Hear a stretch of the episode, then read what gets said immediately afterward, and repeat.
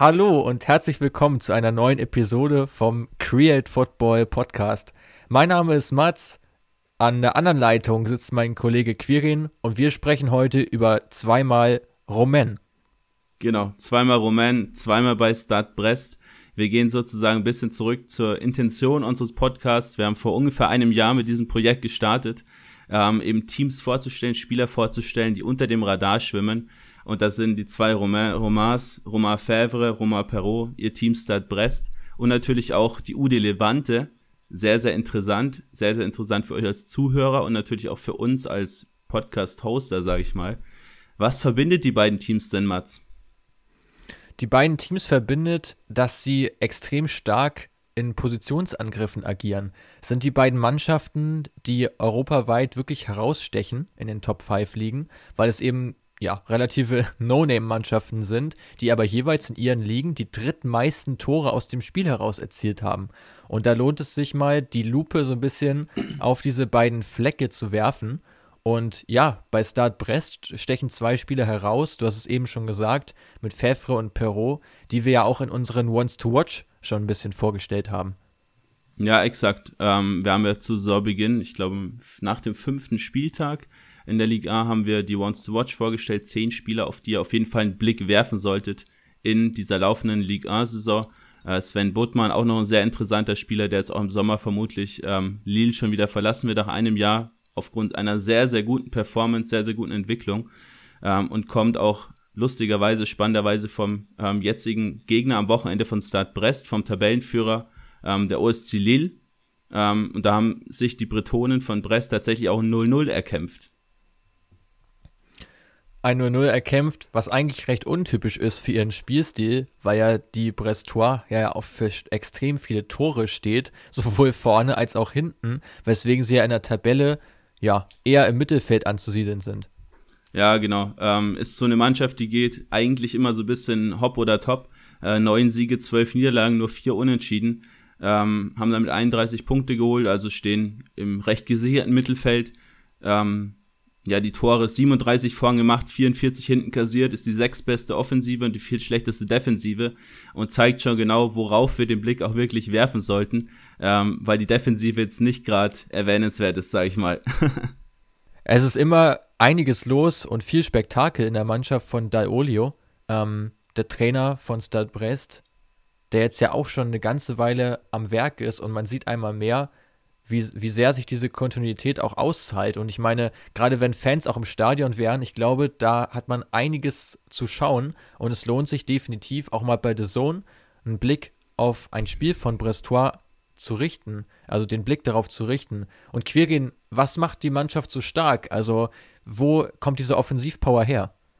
Ja, vielleicht da noch kurz ein, einhakend, wenn man ein Spiel von, von Stade Brest schauen sollte oder schauen möchte, dann bitte ein Heimspiel. Ähm, von den 29 Toren aus dem Spiel heraus, was die drittbeste Quote der Liga ist, du hast es vorhin schon gesagt, äh, Paris führt hier die Statistik an mit 41, ähm, hat man 22 davon zu Hause gemacht und nur sieben auswärts, was auch schon so ein bisschen den Ansatz zeigt, auswärts versteckt man sich eher ein bisschen hinten, geht eher mal auf Standards, ähm, aber zu Hause versucht man wirklich das Spiel aufzuziehen, das Spiel zu machen. Ähm, man ist sehr, sehr flügellastig. Also das ist so der erste Punkt, der mir extrem aufgefallen ist in der Vorbereitung und auch bei den Spielen, die ich schon live gesehen habe. Äh, man agiert sehr, sehr breit und deshalb auch die Spieler, die wir später noch vorstellen werden.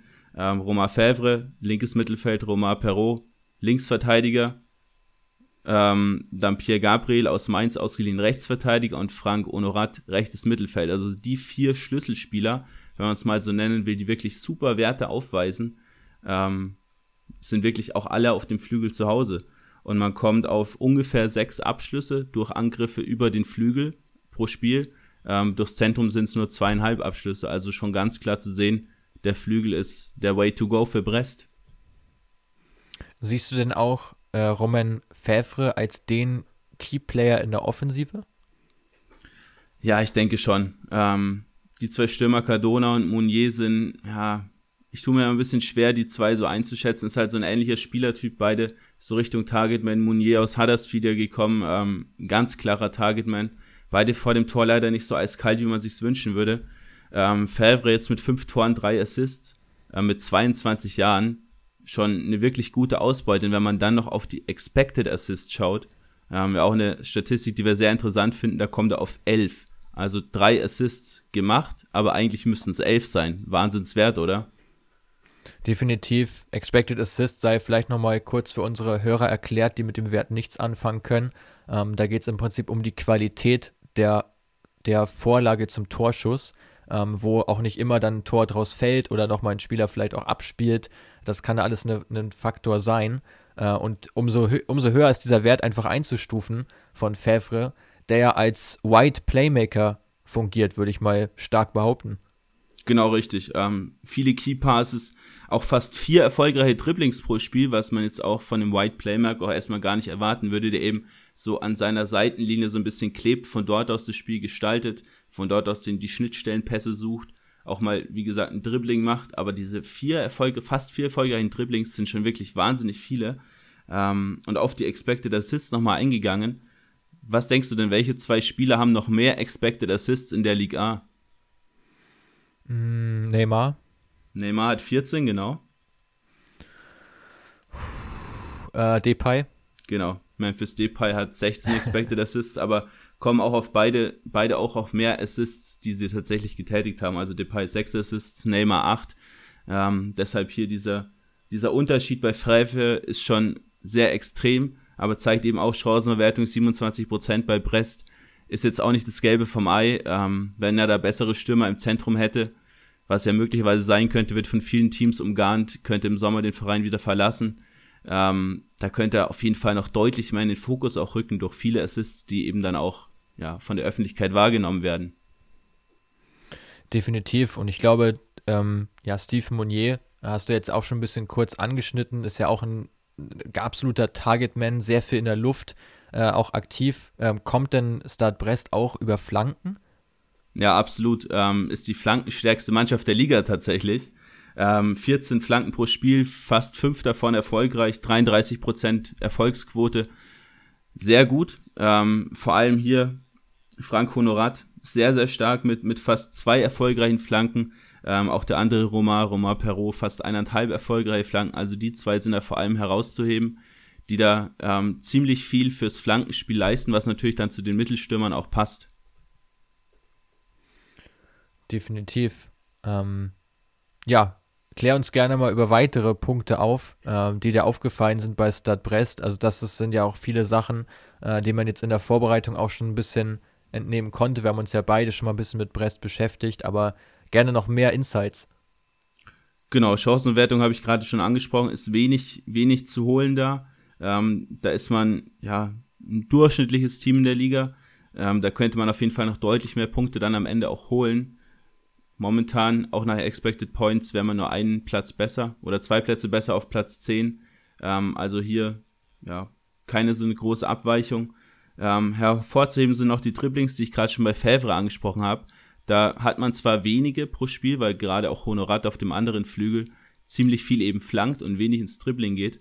Ähm, aber man hat eine der besten Erfolgsquoten der ganzen Liga, genauso wie bei Kopfballduellen und auch bei Offensivzweikämpfen, ähm, in der man die Liga quasi dominiert. Also egal ob Lyon, egal ob Lille, egal ob Paris, was auch immer, ähm, in den zwei Statistiken und zeigt ja auch wieder zwei körperlich starke Stürmer mit Cardona und Mounier. Ähm, da ist es dann natürlich auch, auch leicht, die eben in diese Zweikämpfe und Kopfballduelle zu verwickeln die sie dann entsprechend auch gewinnen. Aber sehr interessant finde ich auch äh, dein Wert zu den Expected Points, ähm, weil es im Prinzip sehr für Brest spricht, dass sie da auch nicht überperformen, was man zunächst ja mal denken würde, wenn so eine Mannschaft da auf einmal äh, auf ja, 29 Tore aus dem Spiel herauskommt, kann es ja auch mal ein bisschen auf Glück und Zufall basieren, aber man sieht an der Statistik auch ganz klar, dass das eben nicht der Fall ist und dass sie vollkommen zu Recht auch da stehen, wo sie stehen äh, weil es ja eine gerechtfertigte Platzierung dann entsprechend auch ist.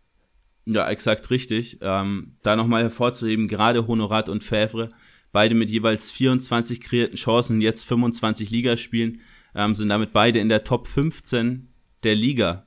Also das muss man sich mal auf der Zunge zergehen lassen. Von einem Mittelfeldteam wie Brest sind beide Flügelspieler in der Top 15 ligaweit. Hätte ich nie damit gerechnet, aber ja, zeigt wieder mal hier, ähm, Honorat für 5 Millionen aus Saint-Etienne gekommen, ähm, schon recht teuer. Romain Fèvre dagegen, wir haben schon mal drüber gesprochen, kam ja von Monaco B. Für wie teuer war der nochmal? 400.000 Euro. Ähm, ab, absolutes Schnäppchen und wäre auch für viele Vereine schon realisierbar gewesen, jetzt im Sommer natürlich. Jetzt ist die, der Marktwert, glaube ich, mittlerweile bei 8 Millionen. Ähm, Gladbach und Leverkusen sind auch dran an ihm. Ja, da darf man jetzt, denke ich, eine ganze Ecke mehr hinlegen. Und zeigt auch wieder, Spieler, die auch einer, bei einer deutlich schwächeren Mannschaft, Monaco B spielt in der vierten Liga, wenn du da super performst, dann heißt es nicht immer, dass deine Statistiken auch in der höheren Liga schwächer werden, weil wenn du einfach Talent hast, wenn du Skill hast, kannst du sowas auch gut mal eine Liga höher ziehen. Wir haben wirklich ein tolles Scouting betrieben, gerade nicht nur in dem Punkt. Äh, ich meine, so ein Spieler, der, ich meine, der ist, glaube ich, jetzt 22, hattest du gesagt? Genau.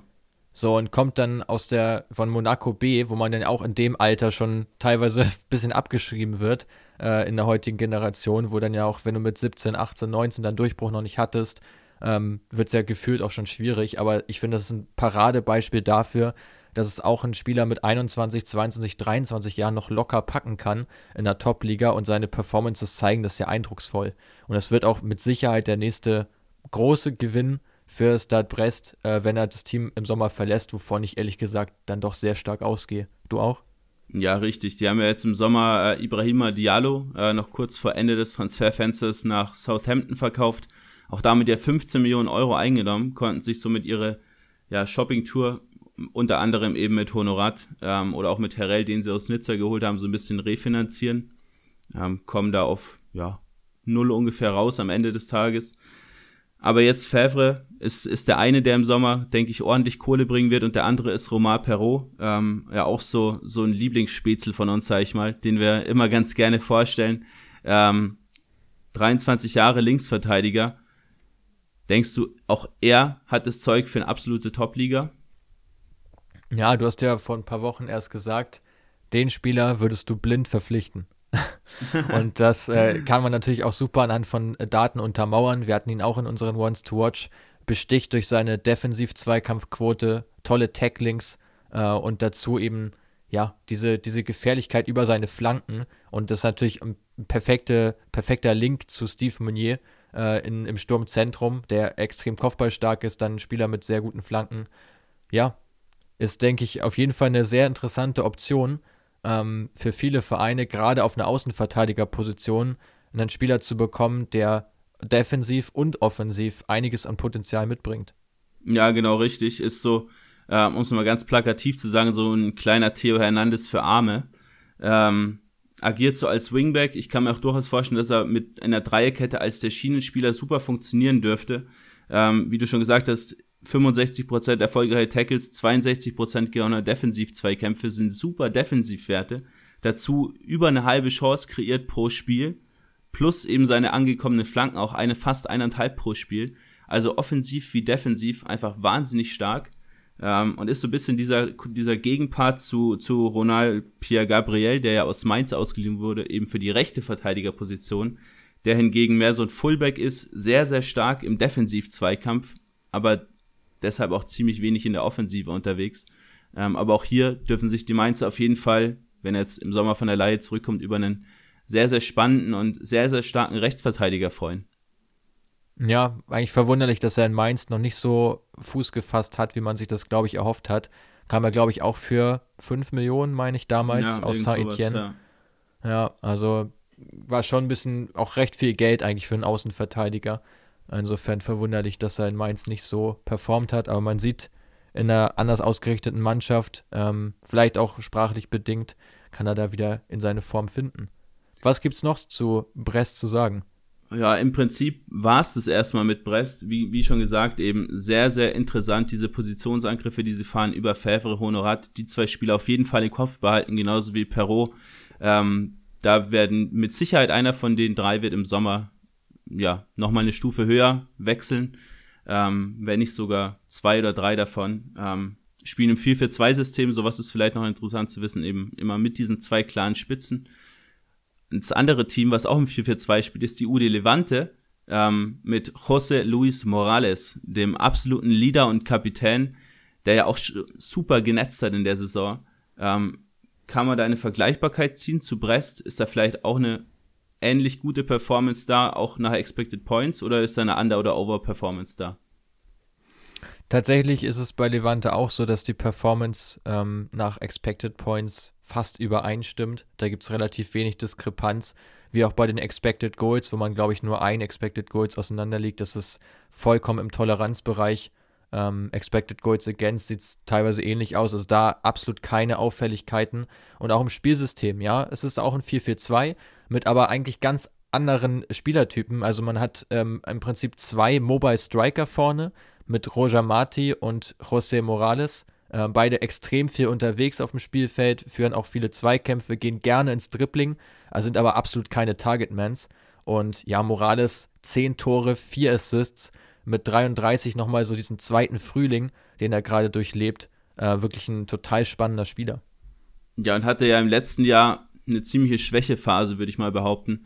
Ähm, ist vielen, glaube ich, ja auch vor allem von FIFA bekannt. Ähm, die, die Karte letztes Jahr, die war ja ziemlich krass.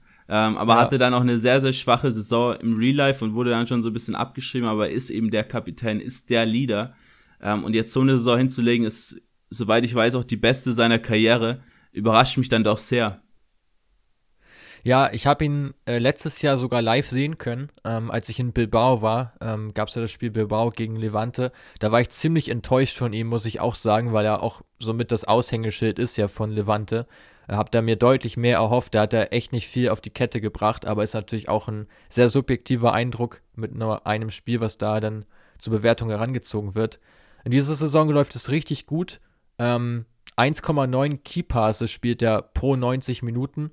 Dazu hat er mit 23 die fünftmeisten Chancen der Liga kreiert. Also auch ähm, vorlagentechnisch, auch wenn er jetzt nur vier Assists hat, ähm, ein Spieler, der eine absolute Wichtigkeit fürs Spiel besitzt. Ja, ich, ich habe gerade auch selbst nochmal reingeschaut. Sieben Expected Goals, sieben Expected Assists, also bei den Toren eine Overperformance, wahrscheinlich aufgrund einer guten Chancenverwertung und bei den ähm, Assists, ja, eine kleine Underperformance, sage ich mal, eben vielleicht, weil seine Mitspieler nicht so gut verwerten, oder? Woran liegt sowas? Ja, also ich finde halt bei beiden Stürmern sehr interessant, dass beide eine Chancenverwertung von 43 Prozent haben, also extrem gut. Also eigentlich liegt es jetzt nicht daran, dass Roger Marti da etwas äh, dem Ganzen nachsteht, sondern vielmehr an den nachrückenden Mittelfeldspielern, wo die Quote nicht ganz so hoch ist. Aber insgesamt ähm, hat Levante die viertbeste Chancenverwertung der Liga. Also Daran liegt es jetzt eigentlich nicht. Und selbst, ich finde auch eine Diskrepanz von drei ist schon nennenswert. Es spricht auf jeden Fall für Morales, aber ist jetzt auch noch nicht so wahnsinnig ähm, außergewöhnlich, dass jetzt seine Spieler, seine Mitspieler da einen schlechten Job gemacht haben. Ja, da vielleicht nochmal kurz ergänzend, so eine durchschnittliche oder eine gute Chancenwertung, sagen wir mal, liegt bei 30, 35 Prozent. Da pendelt sich auch zum Beispiel Robert Lewandowski häufig ein, ebenso zwischen 30, 35. Und alles, was dann über 40 Prozent ist bei Stürmern, die eben viele Chancen, viele Abschlüsse haben, ist schon wirklich wahnsinnig stark. Definitiv. Und ja, dieses Thema Key Passes reißt nicht ab, auch bei Roger Martin nicht. 1,7 sind es bei ihm pro 90 Minuten, also fast auf gleicher Höhe mit Morales. Hat jetzt auch schon neun Tore erzielt. Ähm, ja, und sogar einen ziemlich starken Wert auch pro 90 Minuten und zwar 0,65. Das liegt daran, dass der Wert ein bisschen höher ist, ähm, dass er auch häufig dann ausgewechselt wird in der Schlussphase und selten Spiele über die volle Distanz bestreitet. Deswegen ist der Wert auf 90 Minuten gerechnet sogar noch etwas höher anzusiedeln. Levante kommt ja, soweit ich weiß, auch wie Brest ziemlich stark über die Flügel. Morales ja teilweise auch als linker Mittelfeldspieler eingesetzt. Ähm, auf dem anderen Flügel hat man einen vom sozusagen Real Madrid Doppelpack, ähm, Dani Gomez und Jorge de Frutos. Ähm, Jorge de Frutos ist, glaube ich, auch ein sehr interessanter Spieler, oder? Ja, definitiv. Also kommt schon ein bisschen an Fevre ran, ist auch ein White Playmaker äh, mit jetzt schon sechs Vorlagen, die er gegeben hat. Äh, das sind ligaweit die zweitmeisten. Ähm, besonders interessant bei ihm ist ebenfalls der Wert pro 90 Minuten ähm, weil auch er ein Spieler ist, der gerne mal ausgetauscht wird und nicht über die volle Distanz jedes Spiel bestreitet. Zeigt auch so ein bisschen die Philosophie des Trainers, äh, dass Levante da versucht, sich die Kräfte ein bisschen einzuteilen. Das heißt, die Spieler gehen wirklich, gehen volle Pulle äh, und werden dann so nach 70, 75 Minuten ausgetauscht, um dort einfach nochmal einen frischen Wind reinzubekommen. Äh, und De Frutos hat da einen Wert von 0,37 Expected Assists pro 90 Minuten, was ligaweit sogar der beste Wert ist. Also total spannender Spieler, 23 Jahre erst alt, äh, sollte man da definitiv auf dem Schirm haben, weil er auch so mit der einzige wirklich junge Akteur ist äh, im Team von Levante mit seinen 23 Jahren. Dann hast du vielleicht noch einen Bardi mit 25, aber darunter gibt es dann doch, äh, sind die Spieler recht rar gesät, die wirklich sehr, sehr jung sind. Ja, wird extrem viel auf, auf eben diese Erfahrung gesetzt. Ähm, ja, Dani Gomez ist noch einer von denen, die eben auch viel zum Einsatz kommen, die auch noch jung sind, ist eben auch wie De Frutos, wie gerade schon gesagt, aus der Real Madrid Akademie von Real Castilla. Ähm, Im defensiven Mittelfeld hat man ja extreme Verletzungssorgen. Verletzungssorgen. Wie kann man denn da die ähm, lange, den langen Ausfall von José Campagna, dem Ex-Nürnberger, ersetzen? Genau, Campagna eigentlich ein absoluter Schlüsselspieler von Levante. Ähm, hat extrem gute Werte, die ich an der Stelle aber nicht zitiere, ähm, weil die Anzahl Spiele da doch relativ gering ist äh, und das dann deswegen ein bisschen verzerrt sein könnte. Ist aber nichtsdestotrotz ein super wichtiger Spieler in der Schaltzentrale, auch der deutlich offensivere Part, offensivere Part, ähm, wenn man das jetzt vergleicht mit Radoja, der dann noch spielen kann, mit Meiser äh, oder auch Melero. Äh, das ist Campagna schon der äh, kreativste von den Vieren. Ähm, ja, der wird noch lange fehlen. Insofern, ja, ist man da auf der 6 jetzt so ein bisschen an eine defensivere Variante gebunden. Ähm, setzt da vor allem auf, ja, wieder mal auf Erfahrung und auf die Physis von Meiser. Äh, den haben wir im Vorgespräch mal ein bisschen thematisiert. Äh, kam jetzt vor der Saison aus Mirandes, ähm, dem, der Pokalüberraschung schlechthin im letzten Jahr. Und ja, macht dort einen sehr unauffälligen Job ähm, aber durchaus ähm, ein wichtiger Spieler für die Balance der Mannschaft, die dort auch wirklich nicht aus den Fugen gerät. Also anders als Stade Brest ist Levante jetzt keine Mannschaft, wo es jetzt irgendwie drunter und drüber geht, die jetzt ähm, wahnsinnig viele Gegentore oder auch eigene Tore erzielen. Es ist einfach diese Spielphilosophie, die ganz stark ähm, Wert legt auf das Positionsspiel. Genau, einfach dieses typisch spanische Spiel, nenne ich es jetzt einfach mal. Flache Pässe, schöne Kombination in der Offensive und eben wenig dieses, wie jetzt in, im Fall von Brest, diese Flanken in die Mitte auf einen Targetman. So kann man natürlich auch zum Erfolg kommen, aber das ist, ja, so wenn man sich, wenn man sich Spiele aus der La Liga vorstellt, ist, glaube ich, Levante so der Spieße, der, der dem Ganzen so mit am nächsten kommt, würde ich mal behaupten. Ja, auch ich habe eine Schätzfrage für dich. Was denkst du, wie viele Spieler im Kader von Levante auf mindestens einen Keypass, also einen Schlüsselpass pro Spiel kommen. Schwierig. Also ich hatte ja Morales ja. und Marti schon genannt, genau. die sind beide mit 1,9 und 1,7 drüber. De Frutos, Badi mit Sicherheit auch noch. Ich sage mal vier. Es sind acht. Und ich finde, das ist halt echt bemerkenswert, dass man wirklich sieht, es geht von vielen Positionen aus, auch gerade der Rechtsverteidiger Miramon äh, oder auch Son, äh, die über die Seite operieren. Auch beide mit einem Keypass dabei. De Frutos richtig, Badi auch richtig, Ruben Rochina, äh, wenn er mhm. spielt, kommt auch auf äh, viele Schlüsselpässe und jetzt noch Campagna dazu gezählt, kommt man wirklich auf acht Spieler im Kader, die alle ähm, drauf und dran sind, Chancen zu kreieren, wirklich intelligente Pässe zu spielen und eben die Stürmer vorne einzusetzen, die, wie schon beschrieben, einfach viele Wege machen und sich immer wieder anbieten. Äh, und ich glaube, das ist auch mit der Grund dafür, äh, dass sie einfach so stark sind in der Offensive ähm, und ja auch die fünftmeisten Schüsse aufs Tor bringen pro Spiel mit 4,5. Ja, auch eine überraschende Statistik, hätte ich jetzt auch nicht unbedingt damit gerechnet. Ähm, wie ist denn die Schussgenauigkeit? Hast du dazu auch einen Wert? Äh, die, die, war nicht, nicht besonders auffällig. Also ist im Prinzip ein durchschnittlicher Wert dort. Ich habe ihn jetzt gerade nicht parat, aber ich hätte ihn mir aufgeschrieben, wenn er jetzt da aus den Fugen geraten wäre. Ähm, was ich auch noch sehr spannend fand, ist das Pressing. Sie haben einen extrem geringen PPDA-Wert von nur 5 und nur eine Mannschaft aus La Liga setzt die Gegner noch stärker unter Druck. Das ist? Der FC Sevilla. Ja, mit, mit 4,6. Wusste ich jetzt aber auch genau. nur, weil, weil ich da vor kurzem eine Statistik drüber gepostet habe. ja. ja, Test bestanden, würde ich sagen.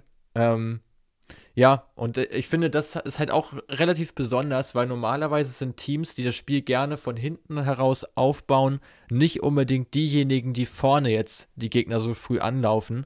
Äh, Gerade wenn du so viele Kreativspieler hast.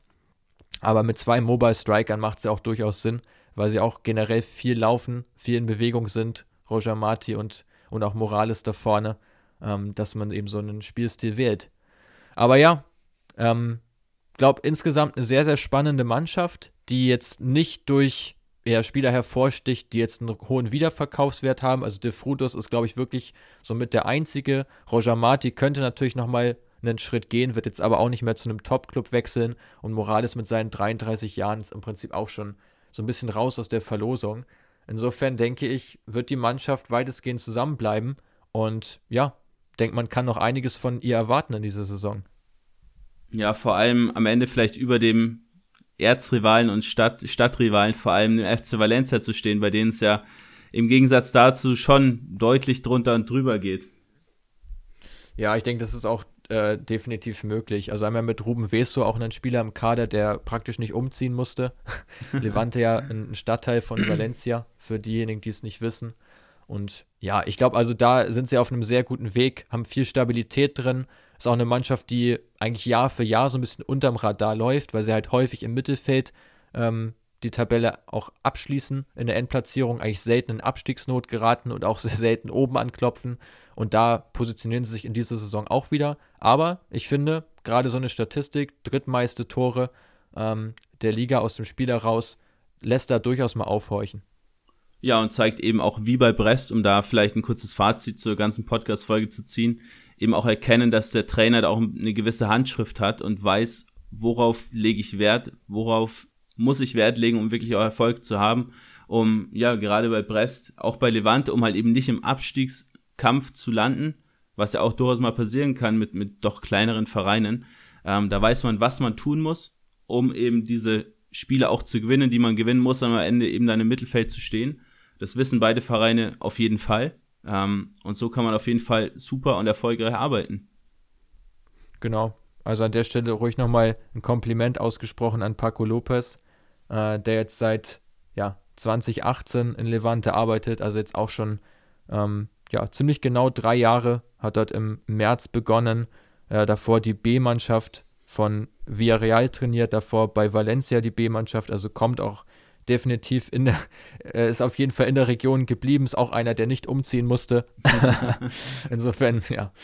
Also auch wieder Erfolg durch Kontinuität. Hier einmal mehr das Fazit und ja, würde sagen, das war es auch mit der heutigen Folge schon. Heute mal eine etwas kürzere Episode. Ähm, Quirin, hat es dir Spaß gemacht? Ja, auf jeden Fall. Über solche Teams zu sprechen macht mir immer Spaß. Ähm, also fernab vom Mainstream, wie gesagt, back to the roots, so die Teams besprechen, so ja, auf, auf dem Weg zu bleiben, den wir halt am Anfang eingeschlagen haben. Und ich denke, dafür feiert ihr auch unsere Podcasts so. Wir bekommen noch so viele Zuschriften bei Instagram. Äh, wer uns da noch nicht folgt, at createfootball-com. Äh, sind jetzt auch bei Twitter, überall findet ihr uns, äh, findet unsere Statistiken, unsere Werte eben genau zu solchen Teams, zu solchen Teams unter dem Radar, zu den Spielern unter dem Radar.